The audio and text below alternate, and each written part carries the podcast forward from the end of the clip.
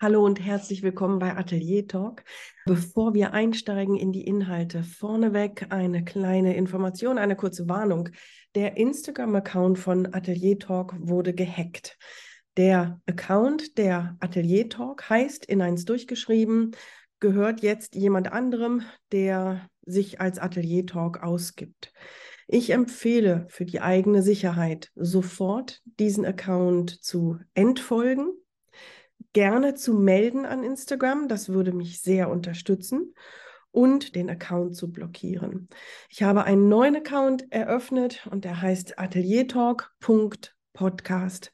Ich würde mich riesig freuen, wenn du mich unterstützt, wieder eine neue Community aufzubauen bei Instagram und diesem Account bitte folgst, vielleicht auch in deinen Stories teilst und mit Kommentaren unterstützt. Das würde mir unglaublich helfen und mich sehr glücklich machen. So, das nur vorweg. Jetzt on to the show.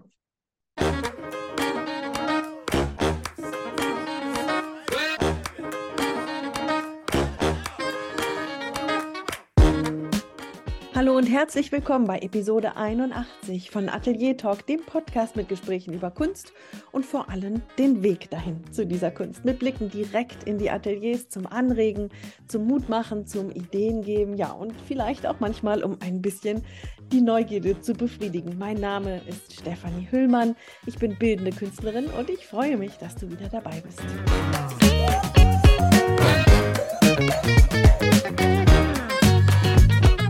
Habe ein paar Interviews geführt in der Zwischenzeit. Und zwar beschäftigt mich ein Thema, das Thema Artist Residency, Stipendien, Aufenthalte in Künstlerhäusern etc. Und zwar aus ganz aktuellem Anlass. Ich habe dieses Jahr zwei Aufenthalte, beide Male Stipendien. Das eine ist in der Schweiz, das andere ist an der Nordsee. Und bei aller Vorfreude, die ich hatte, kommen doch jetzt manches Mal so ein paar Gedanken, die sich so eingeschlichen haben, mit denen ich vorher nicht gerechnet habe. Hm, was kommt da auf mich zu? Schaffe ich es, die Ausstellung zu bestücken, die ich im Laufe meines, meines Aufenthalts erstellen soll? Ach, und so ein paar andere Sachen. Ich war total überrascht. Und dann habe ich in meinen KünstlerInnen-Umkreis mal so ein bisschen rumgehorcht und habe dann einen Künstler gefragt, sag mal, du hattest doch so eine Artist Residency, wie war denn das bei dir? Ich mache mir jetzt gerade so ein paar Gedanken vorher, die nicht nur positiv sind, was mich überrascht. Wie ist es denn dir ergangen? Und er sagt, total, total viel Sorgen vorher. Kam so ganz spontan. Und das hat mich neugierig gemacht. Wir haben dann ein sehr interessantes Gespräch geführt, weil ich eben, ich, ich will es nochmal klarstellen, weil ich mich eben selber über mich überrascht habe. Da war vorher die reine Vorfreude woher kamen jetzt so verschiedene andere Gedanken? Und ich habe erst gedacht, na, das bin nur ich, die das gerade wieder mal alles verkompliziert. Und der Erste, den ich frage, erzählt mir von ganz anderen Sorgen, an die ich noch gar nicht gedacht hatte.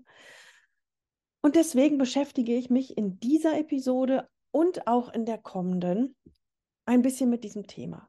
Die beiden Folgen sind sehr, sehr unterschiedlich. Jetzt in dieser Episode spreche ich mit Olivia Franke. Sie ist Leiterin des Künstlerhauses Lukas, das an der Ostsee in Ahrenshoop steht. Sie erzählt mir ein bisschen über die Landschaft der Künstlerhäuser und um das vorweg klarzustellen, es geht hier tatsächlich um die Stipendienhäuser, die Künstlerhäuser genannt werden. Es gibt da verschiedene Sorten, da führt sie uns ein bisschen ein. Sie gibt tiefe Einblicke in Hintergründe und Entstehensgeschichte, in, in die Einbindung der Künstlerhäuser in der Kunstlandschaft, in der Kulturlandschaft. Und sie gibt viele Tipps und Hinweise, macht sehr viel Mut. Und zum Schluss kommt auch noch ein Tipp, wie wir uns alle vielleicht ein bisschen mehr berühren lassen können von Dingen, die uns wirklich etwas bedeuten. Es war ein besonderes Gespräch, es war ein herrliches Gespräch. Ganz viel Spaß beim Zuhören.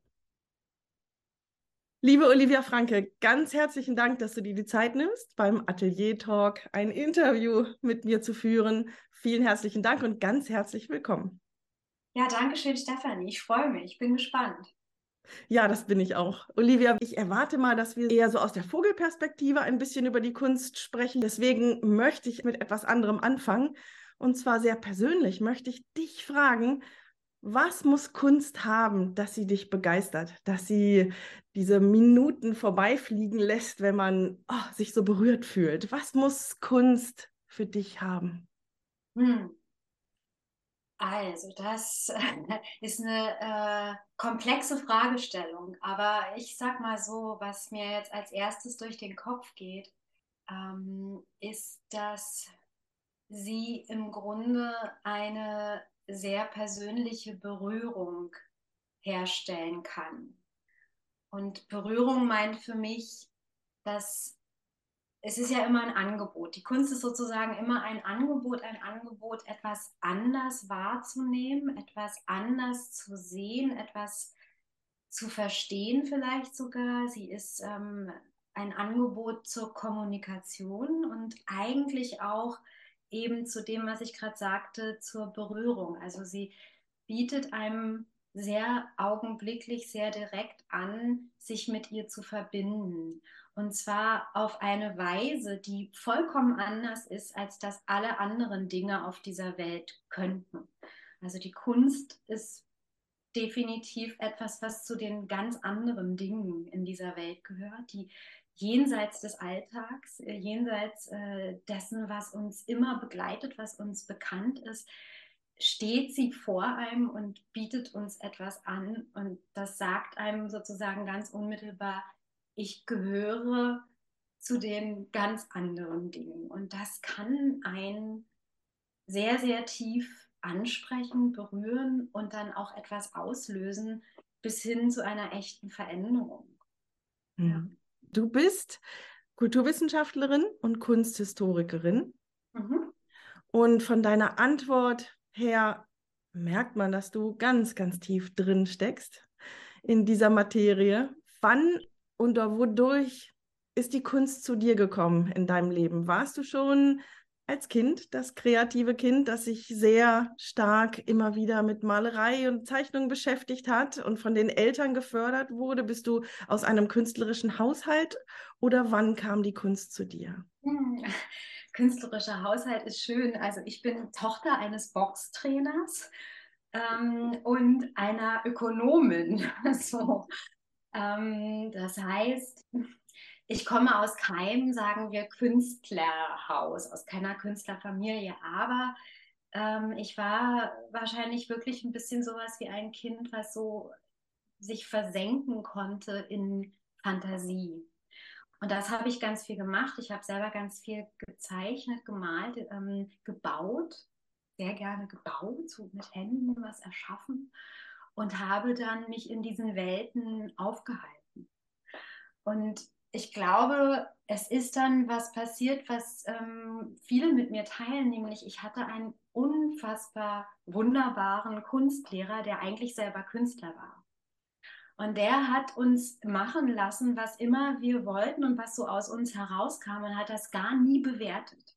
Also der hat uns keine Theorie abverlangt und hat auch nie bewertet. Und ich glaube, dieses Nicht-Bewerten sondern diese Kreativität, die in jedem von uns, in jeder von uns schlummert, einfach wach zu schütteln, wach zu rütteln, das war äh, sein großes Vermögen. Und ich glaube, so fing das alles an. Vielleicht noch gepaart mit vielen, vielen Jahren ähm, Musikunterricht, ähm, Klavierunterricht und auf jeden Fall auch einer Mutter, die sehr gerne mit mir ins Museum ging ähm, war das vielleicht so ein bisschen das Feld, in dem ähm, da was für mich klar geworden ist, nämlich, dass ich ohne dieses Feld nicht sein möchte. So, und deswegen habe ich dann Kunstgeschichte und Kulturwissenschaften studiert, aber eben nicht selbst äh, eine künstlerische Praxis professionell verfolgen wollen, sondern äh, wollte mich äh, eher mit, mit der Geschichte oder vielleicht auch der Wahrnehmungsphilosophie und Ästhetik beschäftigen, was ich dann gemacht habe. War diese, kam diese Entscheidung aus einem Sicherheitsgedanken, dass du gedacht hast, uh, bildende Kunst, das ist vielleicht, oder die freie Kunst zu studieren, ist vielleicht ein bisschen heikel, ich mache mal lieber was, was sicherer ist? Oder kam das aus der, ja, aus Interesse her, dass du die Kunst lieber in ihren Wurzeln und ihren Weg verfolgen wolltest? Also diesen Gedanken ähm, äh, irgendwie nach ökonomischer Absicherung hatte ich überhaupt nicht. Ich hatte eigentlich einen ganz anderen Gedanken. Ich wollte in Richtung Kunsttherapie ursprünglich gehen. Das habe ich dann aber nicht weiter verfolgt. Also mich hat das fasziniert. Ich hatte ähm, mich in der Schule schon mit Psychologie beschäftigt, habe sogar mein Abitur da gemacht. Das konnte man in unserem Gymnasium. Und ich fand das eigentlich äh, hochgradig interessant, dass es die Möglichkeit gibt, dass Menschen über Kunstpraxis etwas entdecken können in sich und vielleicht auch etwas bewältigen können. Aber als ich das dann anfing ähm, zu studieren, ist mir klar geworden, dass das auch ein Weg ganz stark in die Pathologie wäre. Mhm also in das äh, Krankhafte. Und mhm. dann war klar, das ist nicht das, was ich suche. Und habe dann quasi so diesen Strang der Psychologie, des äh, Pathologischen verlassen und habe mich dann komplett auf die, ja, auf die Beschäftigung mit der Kunst als Kunst und den Kulturphänomenen dann auch geschichtlich gestürzt regelrecht an der Humboldt-Universität ein, ein wirklich äh, wunderbarer Ort, um, um das zu tun. Damals äh, durfte man ja noch so ganz wild studieren. Ähm, das geht heute nicht mehr so. ja. Das ist jetzt schon das zweite Mal, dass du diese Freiheit lobst, dieser Lehrer, der nicht bewertet hat und eben dieses freie Studieren. Zurück noch mal ganz kurz zu diesem Lehrer, der nicht bewertet hat. Wie hat er das geschafft in, in einem schulischen Umfeld, wo alles bewertet wird? Ehrlich gesagt, ich weiß es nicht. Ich glaube auch im Nachhinein, dass ähm, er da manchmal auch an die Grenzen des Systems äh, gegangen ist und manchmal vielleicht auch so ein bisschen den Lehrplan sozusagen ignoriert hat, aber dafür ähm, etwas anderes geschafft hat. Nämlich er hat, glaube ich, wirklich verstanden, dass er Menschen, also dass er sozusagen das Menschliche fördern kann in seiner Tätigkeit als Lehrer. Und dass das natürlich über die Kunst auch auf eine ganz besondere Weise geht. Und dass es vollkommen unwichtig ist, ob jemand noch herbeten kann, wann die Gotik anfing und ähm, die Renaissance äh, anfing und so weiter. Das kann man heute alles nachlesen und das, das muss man nicht auswendig wissen. Aber er hat sozusagen ähm, seine Schülerinnen und Schüler ermuntert, etwas zu erschaffen, sich zu trauen, etwas was in ihnen sozusagen zur Sprache kommen will, dann auch da sein zu lassen. Und das ist was ganz Besonderes. Und ich äh, weiß, also auch aus dem, was dann mit meinen Mitschülerinnen und Schülern ähm, dann später, was da passiert ist, dass doch einige dann auch diesen Weg gegangen sind in die Künste, in, in, in so künstlerische Felder oder auch handwerkliche Felder, was ich äh, sehr schön finde. Wie spannend. Ich habe das immer wieder in den Gesprächen hier im Atelier Talk, dass Lehrer entweder mal in die eine, mal in die andere Richtung ganz starken Einfluss haben. Entweder so positiv, wie du es gerade beschreibst, oder eben leider auch manches Mal negativ, dass im Falle meiner Tochter ein Bild zerrissen wurde, weil es schlecht war und man dann manches Mal Jahrzehnte braucht, sich daraus zu arbeiten, dass es eben, ja, dass Kunst eigentlich was ist, was in uns allen schlummert und super spannend, super spannend. Dankeschön. Wenn ich mir jetzt deinen Lebenslauf ein bisschen anschaue, du hast eben von Berlin erzählt, dann sehe ich, du bist in Stuttgart gewesen, bist im Ministerium für Wissenschaft und Forschung und Kunst gewesen.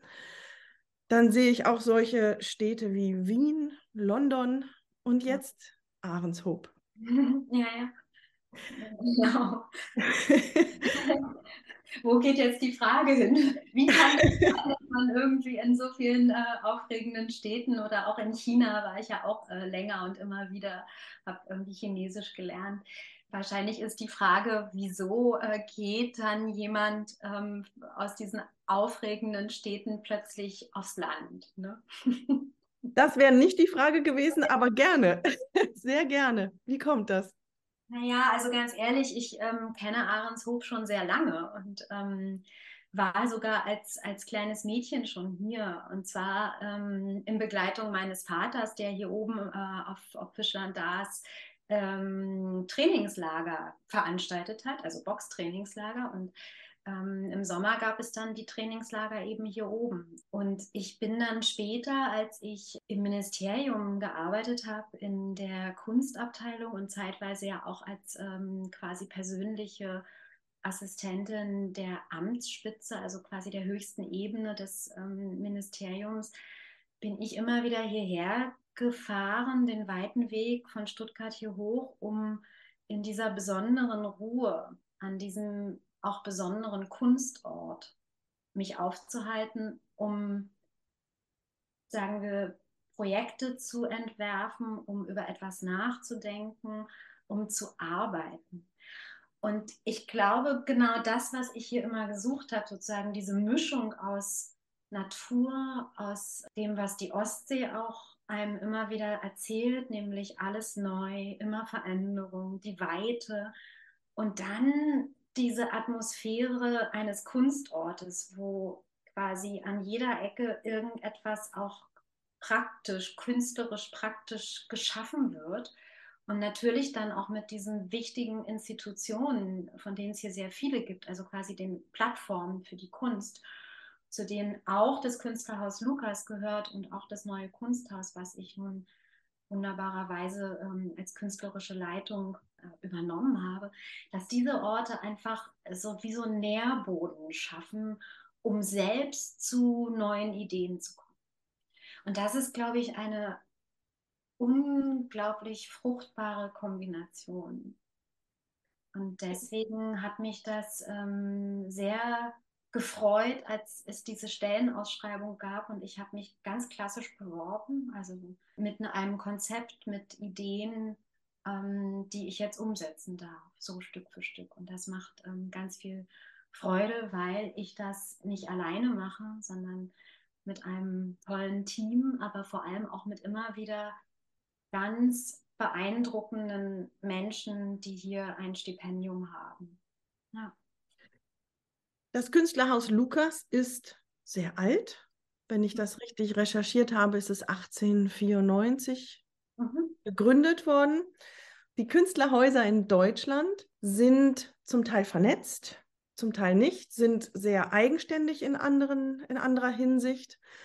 Kannst du bitte beschreiben, aus welcher Idee sie entstanden sind, was die Schwerpunkte sind und auch welche Rolle sie so spielen im in der Kunstszene in Deutschland?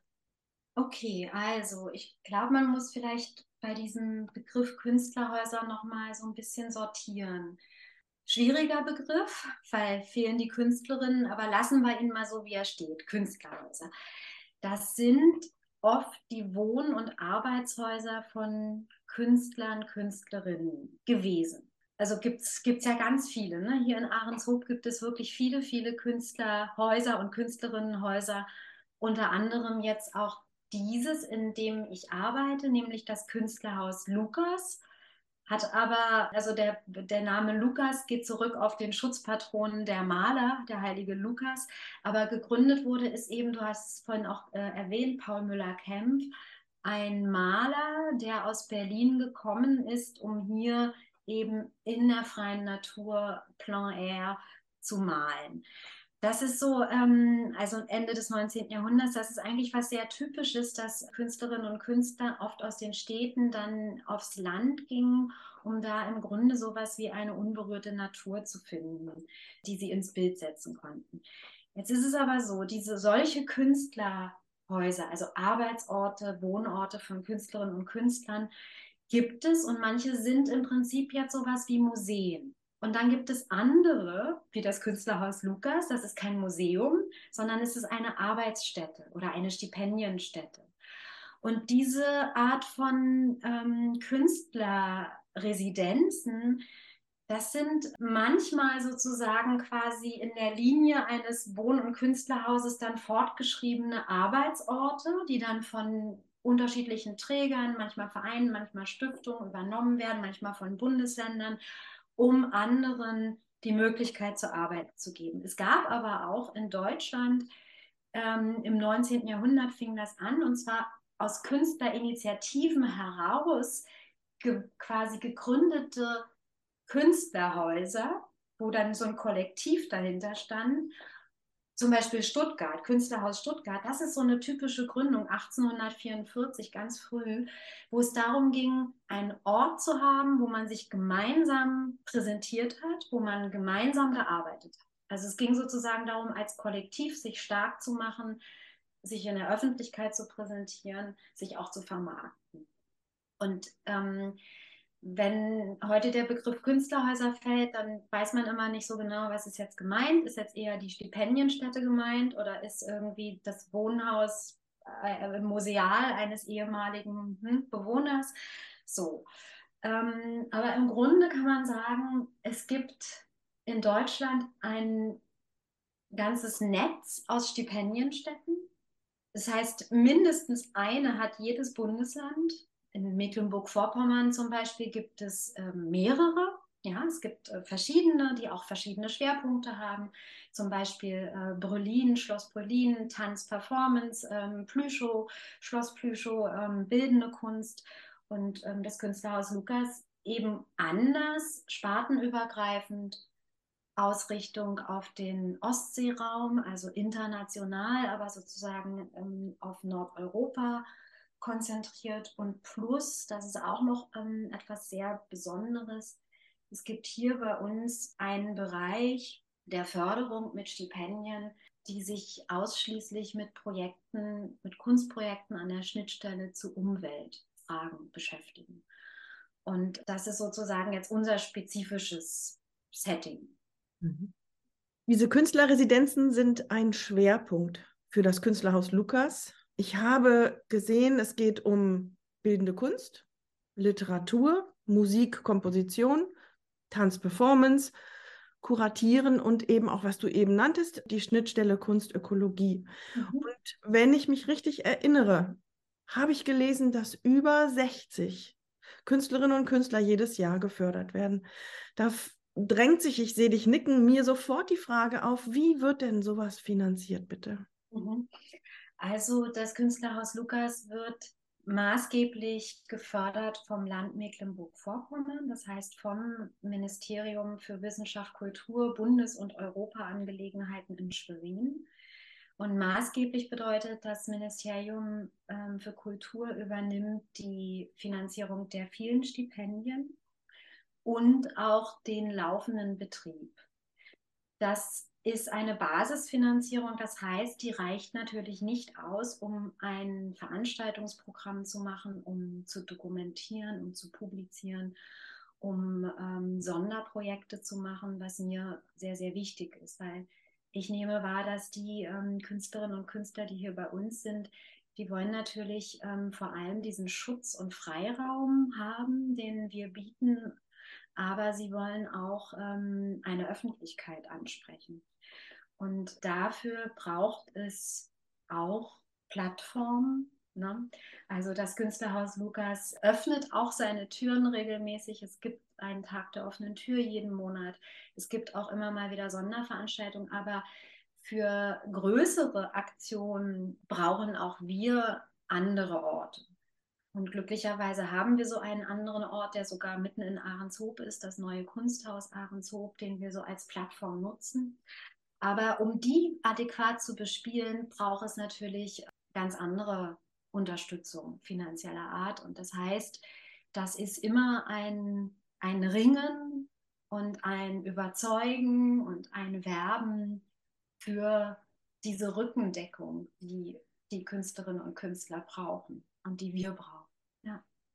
Wenn ich ein bisschen recherchiere über die Künstlerhäuser, dann fallen mir sofort zwei Sachen ein, die mich erstaunt haben. Das eine war, ich finde eine Liste der Künstlerhäuser in, in der Form, wie Künstlerhaus Lukas funktioniert, eben nicht die anderen Sorten, die du eben beschrieben hast. Eine Liste dieser Künstlerhäuser beim Goethe-Institut. Diese Verbindung hat mich sehr überrascht.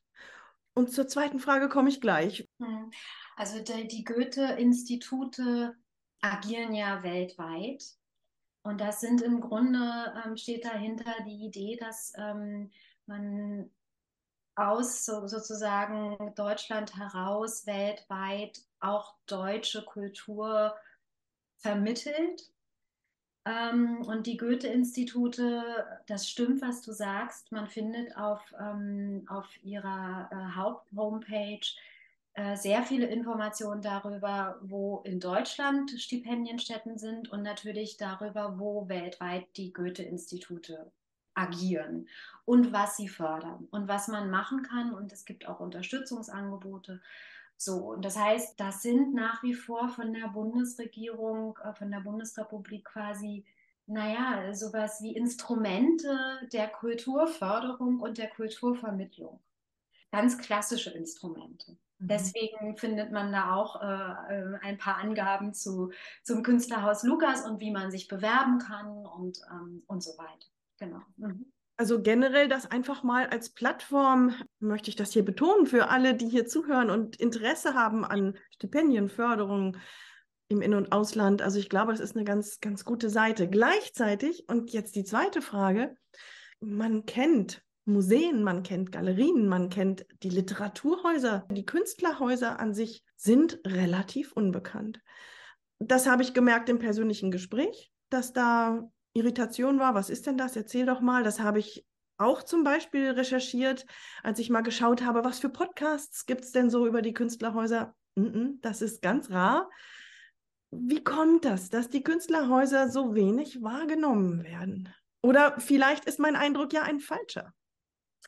Ich glaube, das hat vielleicht auch was mit dem Begriff zu tun. Ich habe es ja vorhin schon gesagt, das ist auch kein einfacher Begriff. Ich glaube, wenn man Stipendium sagt, dann sagen alle, oh ja, hatte ich schon oder oh ja, will ich oder ah ja, stimmt, ähm, müsste ich mich mal wieder bewerben. Also Stipendien wollen eigentlich, also meiner Auffassung nach, alle irgendwann in ihrer Praxis und brauchen das auch, weil das sind ähm, sehr direkte, individuelle Unterstützungsmöglichkeiten. Also wirklich punktgenau. Und dann muss man nur gucken, wo will ich so ein Stipendium haben. Und jetzt ähm, kommt natürlich, dein Punkt ist, ist wirklich gut. Es ist teilweise unüberschaubar, diese Landschaft der Stipendienmöglichkeiten. Und wer bietet was an und wie heißen die? Es heißt ja auch nicht jede Stipendienstätte Künstlerhaus. Zum Beispiel die Akademie Schloss Solitude in Stuttgart heißt Akademie. Es ist aber eine international agierende Artist Residency. Andere heißen Kulturstiftung Schloss Wiepersdorf, wie in Brandenburg, ähm, für die ich auch einmal gearbeitet habe. Da ist auch der Begriff Künstlerhaus weggestrichen worden ähm, mit der äh, Trägerschaftsänderung. So, das heißt, ähm, das, das, der Begriff ist schwierig und ich habe auch äh, Kolleginnen und Kollegen zum Beispiel hier oben im Norden in Worpswede, die denken ganz viel darüber nach, möchten sie noch Künstlerhäuser Worpswede heißen? wo sind denn die Künstlerinnen, die da gearbeitet haben? So, und das ist natürlich, ähm, man hat jetzt da auch eine, eine, größere Sensibilität für Begriffe. Ähnlich ist es mit dem Begriff Künstlerkolonie. Spielt ja auch in Ahrenshoop eine Rolle. Ähm, der Koloniebegriff auch belastet, schwierig. Ne? Und ich denke, dass das ähm, sicherlich ein bisschen am Begriff liegt. Aber wenn man ähm, sich im Internet äh, nach Stipendien umschaut, dann findet man ganz viel und dann findet man auch irgendwann die ganzen verschiedenen Orte, wo man diese denn haben könnte, wenn die Bewerbung erfolgreich ist. So. Hm. Okay, ja, verstehe. Jetzt sind wir so ein bisschen über das Thema oben drüber geflogen. Ich würde ganz gerne mal ein bisschen genauer in so eine Artist Residency hineinschauen.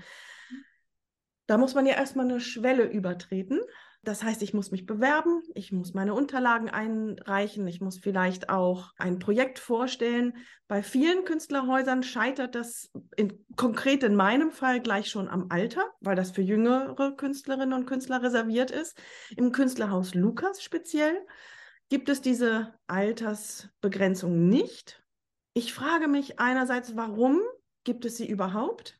was, was ist der Sinn und Zweck dahinter? Warum habt ihr im Künstlerhaus Lukas euch entschieden, dieses Kriterium nicht geltend zu machen? Mhm. Sehr gute Frage. Also das ist richtig. Die allermeisten Stipendienstätten vergeben im Grunde Stipendien an NachwuchskünstlerInnen. Und Nachwuchs ist ein naja, ein, ein dehnbarer Begriff. Die meisten machen das dann an 35 Jahren, maximal 40 Jahren fest. Dann endet ähm, diese sogenannte Nachwuchsförderung. Die, bei den meisten ist das so. Das heißt, ähm, die Idee dahinter ist, man wollte ähm, Künstlerinnen und Künstler am Anfang ihrer Karriere besonders fördern durch Stipendien. Das Künstlerhaus Lukas hat das von Anfang an nicht so gemacht, sondern war äh, sowohl spartenoffen, das ist ja auch nochmal was äh, Wichtiges, und altersoffen. Und ich nehme das wirklich als ein ganz großes äh, Glück wahr, wenn an einem Arbeitsort im Grunde ganz unterschiedliche Expertisen und ganz unterschiedliche Lebenserfahrungen und damit natürlich auch künstlerische Praktiken zusammenkommen. Also wenn zum Beispiel jetzt im Moment haben wir sogar Absolventen, noch nicht mal Absolventinnen da, sondern ganz junge, noch Studierende. Die haben so ein Sonderstipendium Junge Kunst in Kooperation mit zwei Hochschulen hier in Mecklenburg-Vorpommern erhalten. Die sind jetzt im Stipendium zusammen mit anderen Künstlerinnen und Künstlern, die in den, also die jetzt über 60 Jahre alt sind und eine, auf eine sehr, sehr lange Praxis zurückblicken können.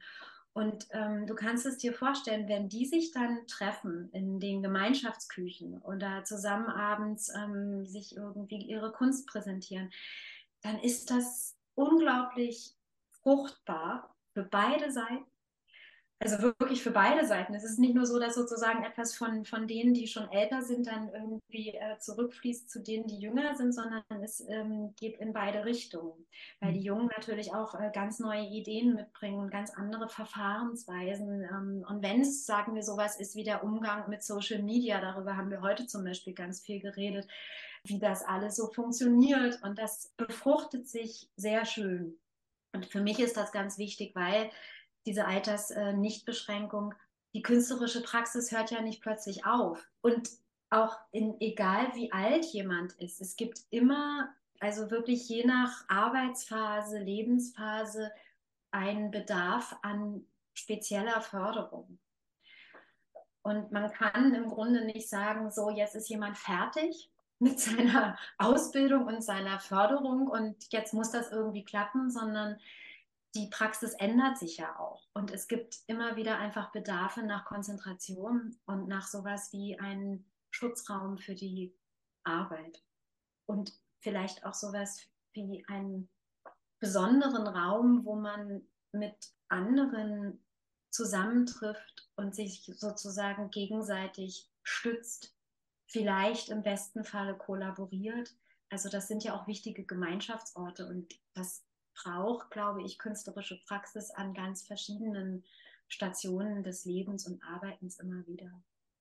Das war jetzt fast schon ein Loblied darauf, diese Altersbeschränkung fallen zu lassen. Gibt es da Tendenzen? Weißt du das? Also es ist eine Debatte, es ähm, wird immer wieder darüber gesprochen. Ähm, es ist auch ähm, in der Kulturpolitik ein Thema.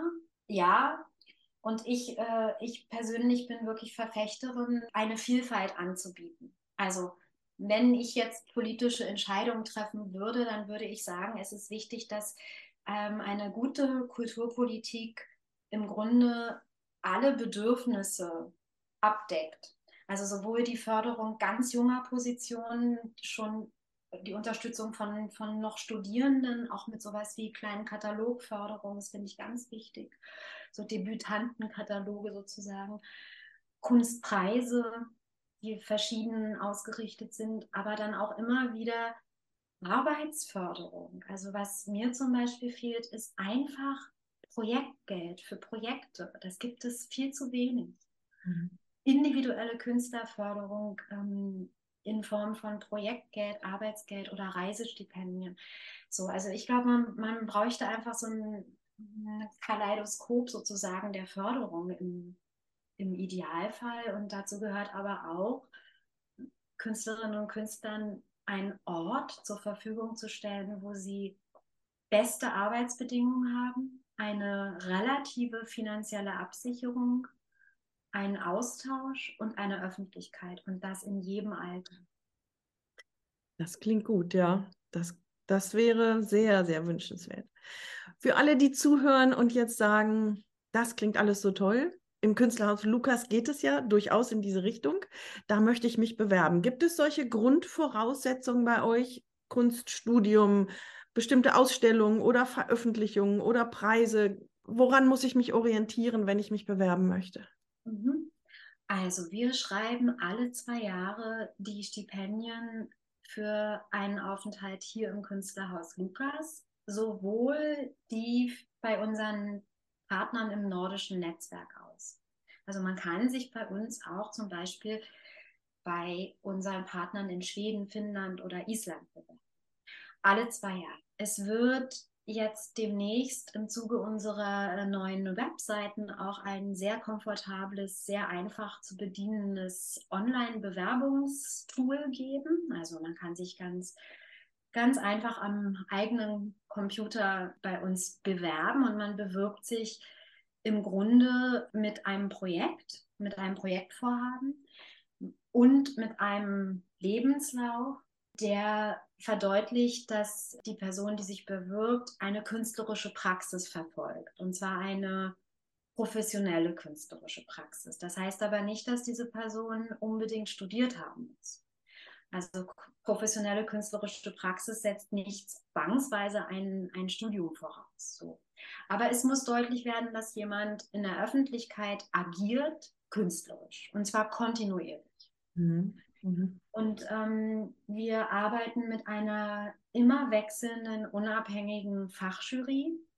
Das heißt, alle zwei Jahre bestimmt unser künstlerischer Beirat, das mache nicht ich, sondern der Beirat, eine Fachjury, die in diesen unterschiedlichen Arbeitsfeldern, ne, im Tanz, in der Musik, in der bildenden Kunst und so weiter, auswählt. Und man kann sich alle zwei Jahre bewerben und man braucht natürlich auch irgendwie Glück und vielleicht einfach ein, auch ein interessantes Projekt. Und dann geht das. Und da wir ja so viele Stipendien vergeben, ähm, ist sozusagen die Möglichkeit wirklich auch da.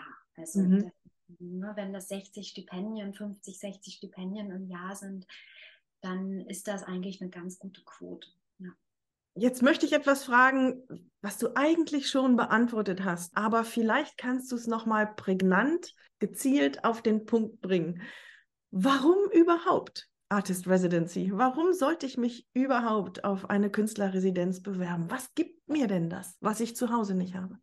Ich glaube, das Wichtigste ist, dass in dem Moment, wo ich hierher komme, an diesen besonderen Ort und in dieses Haus, was die jahrzehntelange Kunstpraxis regelrecht atmet, lasse ich etwas zurück, was auch manchmal ein Hindernis sein kann, nämlich der Alltag. Vielleicht auch sowas wie ähm, die persönlichen Umstände, die familiären Umstände, die Zwänge, das lässt man zurück, zumindest zeitweise. Und man gewinnt etwas, man gewinnt dadurch, dass es ein Stipendiengeld gibt, auf Zeit eine, eine finanzielle Absicherung und man gewinnt ein Netzwerk.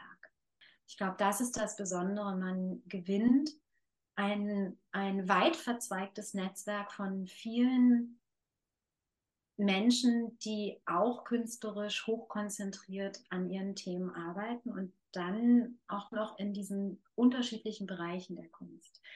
Und das ist etwas sehr Besonderes. Also wenn man hier ist, geht man sozusagen auf in einem Schutz und Freiraum künstlerischer Praxis und Reflexion.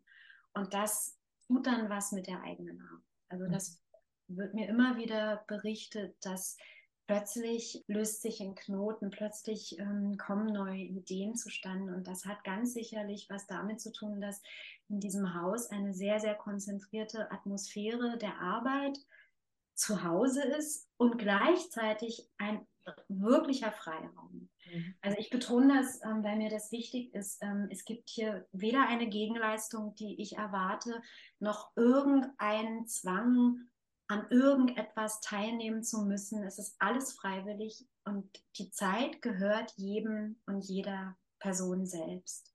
Mhm. Und in dieser Zeit kann jeder und jede wirklich tun, was für sie relevant ist. Und das ist, denke ich, die wichtigste, naja, äh, Voraussetzung dafür, dass es dann auch eine fruchtbare Zeit ist, die man hier verbringt.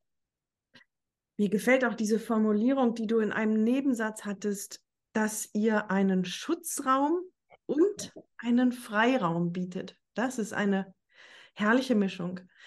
Nichtsdestotrotz hast du auch schon erlebt, dass Künstlerinnen und Künstler kommen und mit diesem, mit dieser Freiheit auf einmal oder mit diesem Vernetzen oder ich weiß es nicht, dass es auch immer mal wieder Probleme gibt und jemand das nicht durchhält oder gibt es etwas, was immer mal wieder auftaucht? Gibt es sowas auch? Also ich sag mal so, ähm, jeder nutzt natürlich die Zeit hier anders und es kann auch mal vorkommen, dass ähm, jemand sich vor zwei Jahren beworben hat auf ein Stipendium und damals in der Zeit der Bewerbung war das alles noch richtig und gut. Und dann hat sich das Leben geändert, die Umstände. Vielleicht hat jemand eine Familie gegründet oder ist an einen ganz anderen Ort gegangen, um dort zu arbeiten und plötzlich passt das Stipendium irgendwie nicht mehr so richtig ins Leben. Und dann macht man es aber trotzdem, weil ähm, äh, selten genug, bis man eins bekommt. Ne? Und dann kommt man vielleicht her und hat dann irgendwie schon so eine Aufladung. Also irgendwas ist eigentlich nicht richtig.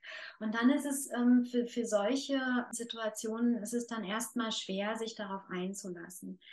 Aber ich kann sagen, dass ich habe es noch nie erlebt. Also ich bin jetzt seit anderthalb Jahren hier. Das ist vielleicht auch jetzt noch nicht so wahnsinnig lang, aber ich habe es noch nie erlebt, dass jemand sein Stipendium abgebrochen hat oder abgereist ist, einmal aus Krankheitsgründen, aber das ist was sehr Spezielles, ähm, sondern es war eigentlich immer so, auch bei denen, die am Anfang gemeint haben, hm, sie glauben, das ist jetzt eigentlich nicht das Richtige, dass sie sehr schnell erlebt haben, dass hier etwas zu Hause ist, was besonders ist. Es sind ja Kurzzeitstipendien, ja. Also im Moment sind die Stipendien ja nur vier Wochen lang. Und das ist für alle eigentlich immer dann auch eine wertvolle Zeit, wenn man sich einmal so eingefügt hat, auch in dieses, in diesen Kosmos äh, Künstlerhaus Lukas. Ähm, haben wir den eigentlich immer alle auch irgendwann sehr genossen und wollten eher gar nicht mehr weg. so, genau. Jetzt hast du eben schon erwähnt, bei manchen hat sich dann vielleicht das Leben geändert und es ist dann schwierig zu kommen. Nun gibt es ja auch eine ganze Menge Menschen, die haben einfach nicht die Möglichkeit zu kommen. Sei es aus familiären oder beruflichen oder sonst welchen Gründen. Hast du Ideen, wie man sich vielleicht doch so eine kleine Artist Residency Insel bei sich vielleicht schaffen könnte, wenn man eben vielleicht jetzt im Augenblick so etwas wirklich nicht durchziehen kann. Ja, ich habe es ja vorhin schon erwähnt. Ich fände es wichtig, wenn die Verantwortlichen für Kultur in den Ländern Angebote machen würden, wie zum Beispiel Projektstipendien. Das heißt, dass jemand kein Aufenthaltsstipendium bekommt und an einem Ort wie diesen hier geht, sondern mit einem Projekt, einem Vorhaben, sagen wir Gedichtband, ja, einfach die Möglichkeit bekommt, das auch finanziell zu stemmen. Und dann kann diese Person das auch an dem Ort machen, ähm, an dem sie lebt und muss ähm, ähm, sozusagen die Umstände nicht verlassen. Ansonsten sage ich ganz oft, dass ich glaube, das Wichtigste ist, dass man irgendwie schaut, Verbündete zu finden, da wo man praktiziert. Also dass sozusagen ähm, da, wo man zu Hause ist und arbeitet, dass man sich dort Verbündete sucht und im Idealfall sich nicht nur austauscht, sondern auch Ressourcen teilt und kollaboriert. Ich glaube, dass diese Idee des Zusammens, also des Kollaborierens im besten Sinne, dass das ganz wichtig ist. Also dass Menschen im Singular allein oft einfach nicht gut weiterkommen oder unfassbar viel Mühe aufbringen. Ich meine, wir wissen das alle, Künstlerinnen und Künstler sind sozusagen mit einer sagenhaften Routine ausgestattet, Enttäuschungen hinzunehmen. Ja? Also Enttäuschungen, was äh, die Erwartung an die eigene Arbeit angeht, aber auch was die äh, finanzielle Unterstützung angeht, ähm, was öffentliche Wahrnehmung angeht. Aber ich glaube, dass diese Enttäuschungen, mit denen sie so gut umgehen müssen, dass die vielleicht ein Stück weit abzumildern sind, wenn man sich besser vernetzt, wenn man etwas miteinander teilt und vielleicht dann auch so, wie du es gerade gesagt hast, sogar etwas selbst gründet. Das kann auch nur mal projektweise sein, dass man einfach sagt, wir machen jetzt hier was zusammen in dieser Konstellation, in dieser Gruppe und wir teilen die Ressourcen, die wir haben und wir sind uns sozusagen miteinander Sparingspartner und, und testen auch unsere Ideen und unsere Entwürfe und gucken, sind die tragfähig, bevor wir damit äh, in die Öffentlichkeit gehen. Ich glaube, dass diese Idee des Zusammens und des Kollaborierens eigentlich das ist, was wir alle viel mehr brauchen. Mhm. Und zwar nicht nur jeder Einzelne und jede, sondern auch in den Institutionen. Also mir wäre das ein ganz großes Anliegen, dass man irgendwie dahin kommt, nicht in Konkurrenzen zu verfallen, was leider immer wieder passiert, sondern dass man viel mehr miteinander teilt. Weil es, ich erlebe das auch so, wir haben ja dieses Netzwerk der Künstlerhäuser in Norddeutschland und es ist einfach so, die sind unterschiedlich in ihrer Ausstattung, finanziell, personell, äh, von der Trägerschaft her. Und es ist wirklich ähm, wunderbar zu sehen, dass so bestimmte Projekte, die wir gemeinsam machen, dann so laufen, dass diejenigen, die gerade mehr Kapazitäten haben, einfach die mitnehmen, die weniger haben. Und am Ende haben alle was davon. Alle können dann Teil von dieser Sache werden. Und das geht, wenn man teilt. Ja. Super wertvoll. Gerade, also ich nehme das schon wahr, dass das auch passiert, dass sehr viel und sehr schnell Vernetzungen zusammenkommen und da habe ich eine Idee, da hast du eine Idee, lass uns doch und so weiter. Und gleichzeitig herrscht auch ein ziemlich starker Konkurrenzkampf. Ja, sehr, sehr spannend.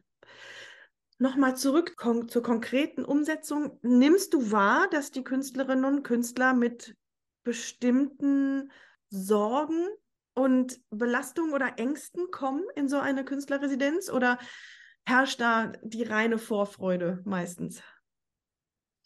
Also es ist schon so, dass ähm, im Grunde alle erstmal froh sind, wenn sie hier ankommen und irgendwie das Meer hören und diesen, diesen Frieden des Ortes äh, wahrnehmen. Den nimmt man ja sofort wahr, wenn man hier irgendwie aus dem Bus steigt. Aber ja, jede und jeder nimmt ja sozusagen auch das mit, was die Arbeit begleitet. Und die Arbeit wird immer begleitet von finanziellen Nöten, von ähm, dem Druck in diesem Kunstsystem irgendwie zu bestehen, zu überleben. Und das ist etwas, also dieser Druck, das ähm, nehme ich wirklich wahr, der ist enorm. Also der ist tatsächlich sehr, sehr groß.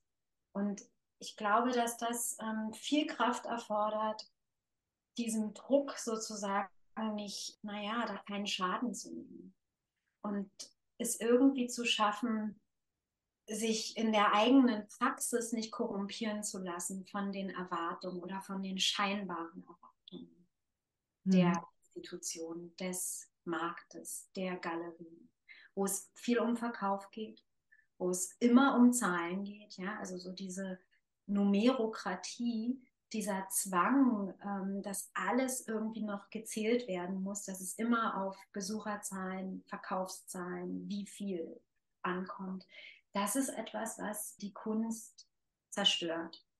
Und das, ähm, also wenn die Ökonomie sozusagen, das Denken der Statistik und der Ökonomie die Kunst befällt und es irgendwann nicht mehr um die Inhalte geht und auch nicht mehr um Expertise und Reflexion, dann ähm, sind wir wirklich an einen ganz, ganz heiklen Punkt gelangt. Und ich äh, nehme aber wahr, dass das immer wieder passiert und dass man sich da immer wieder sozusagen auch zur Wehr setzen muss.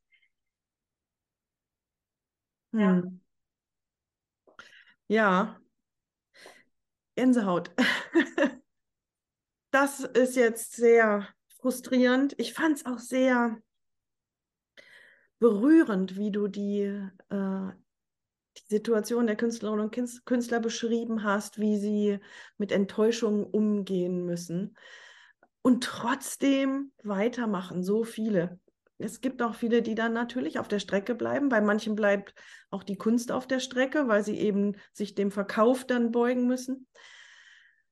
Zum Schluss möchte ich gerne noch ähm, was Handfestes gerne wissen von dir. Wir haben darüber gesprochen, über KünstlerInnenhäuser.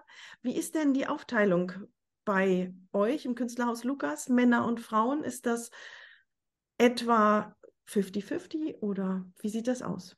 Ja, also ich, ich glaube etwa 50-50. Ich habe jetzt die Statistik nicht äh, vor mir, aber es ist immer sehr gemischt und wir legen da auch Wert drauf. Also Diversität ist ähm, wirklich wichtig und darauf achten wir. Also es ist sehr, sehr schön gemischt äh, und auch das, was wir vorhin hatten, es ist auch altersgemischt und es ist äh, international und das, ähm, ich glaube, das machen wir ganz gut. Ja. Es klingt wie ein super schöner Ort, ein sehr, sehr schöner Ort.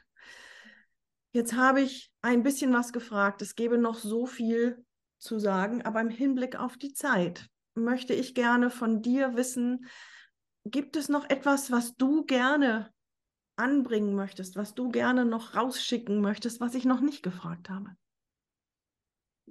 Ich weiß nicht, weil wir ähm, jetzt am Ende, du hast es ja auch gesagt, so ein bisschen in, in auch in sowas Kritisches äh, äh, gerutscht sind. Ich kann nur sagen, ich ermuntere alle, die diese Entscheidung für sich getroffen haben, künstlerisch zu arbeiten, das zu verfolgen. Und warum? Also mir, mir ist das wirklich wichtig, äh, immer wieder zu betonen ich glaube wirklich, dass unsere Welt eine ganz andere wäre, wenn es nicht Menschen gäbe, die diese Entscheidung getroffen hätten für sich. Obwohl das schwer ist, das durchzuhalten, obwohl es wirklich ähm, nicht einfach ist, in dieser Gesellschaft, in diesem auch kapitalistischen System, was sehr, sehr auf äh, die ökonomischen sozusagen, äh, ähm, auf die ökonomische Seite schaut, dann bei sich zu bleiben und bei der Kunst zu bleiben und damit etwas in die Welt zu setzen, was eben etwas ganz anderes ist als das, was uns im Alltäglichen umgibt. Und ich glaube, das Wesentliche ist, dass künstlerische Praxis etwas in die Welt bringt, was uns alle in einer ganz besonderen Form daran erinnert, dass es mehr gibt als das, was wir kennen. Und dass es auch andere Lebensentwürfe gibt und andere Arbeitsweisen und andere ähm, Praktiken, etwas zu gestalten. Also ich denke da wirklich hin bis äh, zu Zukunftsvisionen. Wie wollen wir leben? Ich erlebe das hier ganz oft im Künstlerhaus Lukas, dass die Künstlerinnen und Künstler hochsensibel, wie sie durch die Welt gehen, Lebensentwürfe erarbeiten, von denen, glaube ich, alle die damit in Berührung kommen, hoch fasziniert werden. Deswegen, ja, alle, die irgendwie es auf sich nehmen, in dieser Praxis, in dieser künstlerischen, sehr besonderen Praxis zu agieren, kann ich nur sagen, ähm, unbedingt durchhalten und hoffentlich gefördert werden. Und wenn wir da einen kleinen Beitrag leisten können zu einer Förderung, dann freut mich das wenn irgendjemand Fragen hat und Interesse an einem Stipendium hat, dann möge er einfach auf die Homepage gehen, die auch jetzt demnächst ähm, noch ein bisschen hübscher wird und komfortabler und findet da alle Möglichkeiten, uns zu erreichen. Und ähm, wir erklären alles gern und ähm, freuen uns auf, auf die Bewerbungen, die dann äh, dieses Jahr hoffentlich kommen. Die Webseite heißt künstlerhaus-lukas.de. Olivia, es klingt so, als würdest du deine Arbeit lieben. Ähm, es fasziniert mich, wie du Impulse setzen möchtest. Ich spüre ganz stark, dass du etwas verändern möchtest und etwas Neues geben möchtest und die Welt ein kleines Stück besser machen möchtest. Sie wiegt mit dem Kopf. Es klingt immer pathetisch, ich weiß, aber ich glaube, so ist es einfach. Und ich bin sehr, sehr froh über dieses Gespräch. Ich, ich glaube, ja, also mir hat es sehr viel gegeben und ich glaube, da sind viele da draußen, die mit großen Ohren da sitzen und sehr viel Lust bekommen, sich mit diesem Thema zu beschäftigen. Ich glaube, teilweise ist es gar nicht so bekannt, wie ich gesagt habe vorhin schon mal, aber teilweise gibt es auch viele, die sich gar nicht trauen, die gar nicht erst versuchen, so ein Stipendium zu kriegen glaube, dass du Mut gemacht hast. Zum Abschluss möchte ich dich gerne fragen, zwei Dinge. Du hast so viel mit Kunst zu tun, mit Künstlerinnen und Künstlern der unterschiedlichsten Sparten. Du hast beschrieben, wie du früher sehr viel Kunst, sehr viel gemalt und gezeichnet hast und dann hast du aber ähm, etwas anderes studiert, bist aber in diesem Bereich geblieben. Hast du eine künstlerische Praxis, die dich durch den Tag trägt oder die dich mehrmals die Woche beschäftigt oder so? Du meinst jetzt so eine ganz eigene? Eine ganz eigene. Fängst du an zu zeichnen, wenn du den Leuten da über die Schulter guckst? Kriegst du Lust, plötzlich den Stift in die Hand zu nehmen? Oder Nein, eigentlich nicht, eigentlich nicht. Äh, ich habe ähm, allerdings äh, vor ja, drei Jahren angefangen, so avantgardistische Popmusik zu machen mit einem ganz wunderbaren Musiker in, in Stuttgart, mit Gregor Zentrich. Ähm, das heißt, ich singe Leider ist jetzt äh, das Studio weit weg. Das ist nämlich in Stuttgart geblieben und noch nicht irgendwie hochgezogen. Das heißt, ähm, nein, also ich ähm, mache selbst eigentlich keine Kunst. Ich glaube auch, dass das ganz gut ist, weil es gibt dann auch wirklich keine Konkurrenz. Ich kann mich sozusagen hundertprozentig auf jede und jeden, der hier ist, ähm, konzentrieren. Aber wenn ich äh, nach Stuttgart komme, dann, was selten passiert, dann freue ich mich darauf, mal wieder irgendwie in diesen musikalischen, verrückten Kosmos der Musik, die wir da machen, zurückzukehren. Das ist dann ein, ein sehr schöner Ausgleich. genau. Avantgardistische Popmusik. Das klingt so, dass ich es gerne mal, dass ich gerne mal reinhorchen würde. Könnte ich das? Gibt es was? Äh, noch nicht. Ähm, die Platte, die erste, die wir ähm, herausbringen, die ist noch nicht gepresst, aber ähm, wenn es soweit ist, dann sage ich dir gerne Bescheid. Oh ja. Und eine letzte Frage noch, liebe Olivia, bitte. Wovon wünschst du dir mehr? Ich sage jetzt mal, weißt du, die, die Buddhisten sagen immer erster Gedanke, bester Gedanke. Es ist ja, es ist irgendwie komisch, wenn so eine Frage, die man vorher nicht gekannt hat, auf einen zufliegt, dann gibt es ja irgendwie so kleine Explosionen im Kopf so und dann geht es in alle Richtungen. Aber interessanterweise dachte ich gerade als erstes, ich wünsche mir mehr Aufmerksamkeit, dass Menschen es sich gönnen, also regelrecht gönnen, mit ähm, so Kinderaugen in die Welt zu schauen. Und damit meine ich mit dieser Neugierde und dieser Offenheit ihrer Welt zu begegnen und nicht irgendwie gleich alles in Kategorien zu stopfen und zu sagen, ah, kenne ich schon, ah, will ich nicht, gefällt mir nicht oder gefällt mir doch, sondern eigentlich mit diesen ganz wachen Kinderaugen, die noch keinen Filter haben, du, nicht, nicht eingefärbt sind durch die Welt gehen. Weil wenn sie das täten, wenn sie mehr von dieser ganz speziellen kindlichen Aufmerksamkeit und Wachheit hätten, würden sie, glaube ich, ähm, mehr in Berührung kommen mit Dingen, die ihnen im Leben etwas bedeuten. Ich schlucke ein bisschen, ich kämpfe ein bisschen mit den Tränen. Ähm, wunderschöne Antwort. Dankeschön, dass du dich eingelassen hast auf das Gespräch und ich danke dir für deine Zeit und vielen Dank. Hm. Hat mir viel Spaß gemacht. Das äh, war jetzt sehr fein und irgendwie auch eine total schöne Gelegenheit, mal ähm, ja, über das zu reden, was immer so im Verborgenen hier passiert und ähm, hat mir wirklich Freude bereitet, Stefanie. Danke dir.